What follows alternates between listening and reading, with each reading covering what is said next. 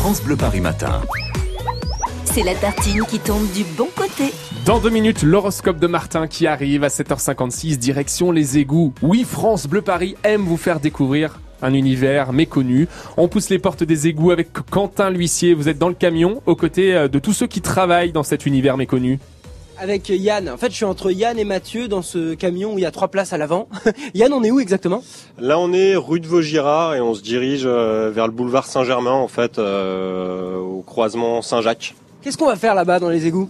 Bah nous en fait on est une équipe qui on s'occupe de grosses chasses d'eau en fait qui sont placées en égout qui débitent entre 2 et 5 mètres cubes quand ça se lâche et on va s'occuper de diagnostiquer donc ces, ces réservoirs, ces cloches qui sont équipées de cloches et puis euh, de faire les réparations s'il y a des réparations à faire. On est d'accord que ce que vous allez trouver, c'est ce qu'il y a au bout de nos robinets, de nos douches, de nos toilettes.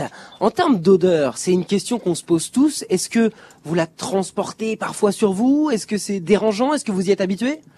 Globalement, moi, quand je suis rentré aux égouts, euh, j'ai trouvé que c'était plus propre que ce que je pouvais euh, m'imaginer, parce que c'est un réseau qui est bien conçu, qui est gravitaire, euh, visitable, donc dans lequel on peut cheminer. Après, clairement, oui, il y a des fois on peut transporter des odeurs, notamment quand les matières organiques se mélangent à la graisse des restaurants. Et là, ça fait euh, ce qu'on appelle des tapis de graisse. Donc nous, on est chargé aussi de d'évacuer ces tapis. Pour ça, faut de l'eau. Et euh, ouais, c'est des odeurs qui peuvent être très imprégnantes. Ouais. Yann, euh, pas Yann, Romain, on m'a donné une sorte de petite Game Boy. Écoutez ça. Allez-y, je vous en prie.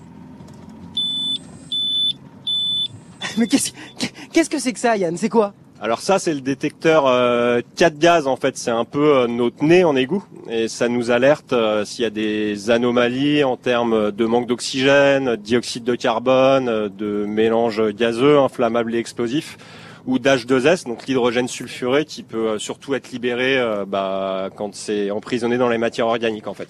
Comment on va se garer? Parce que c'est pas facile de se garer à Paris. On a un camion.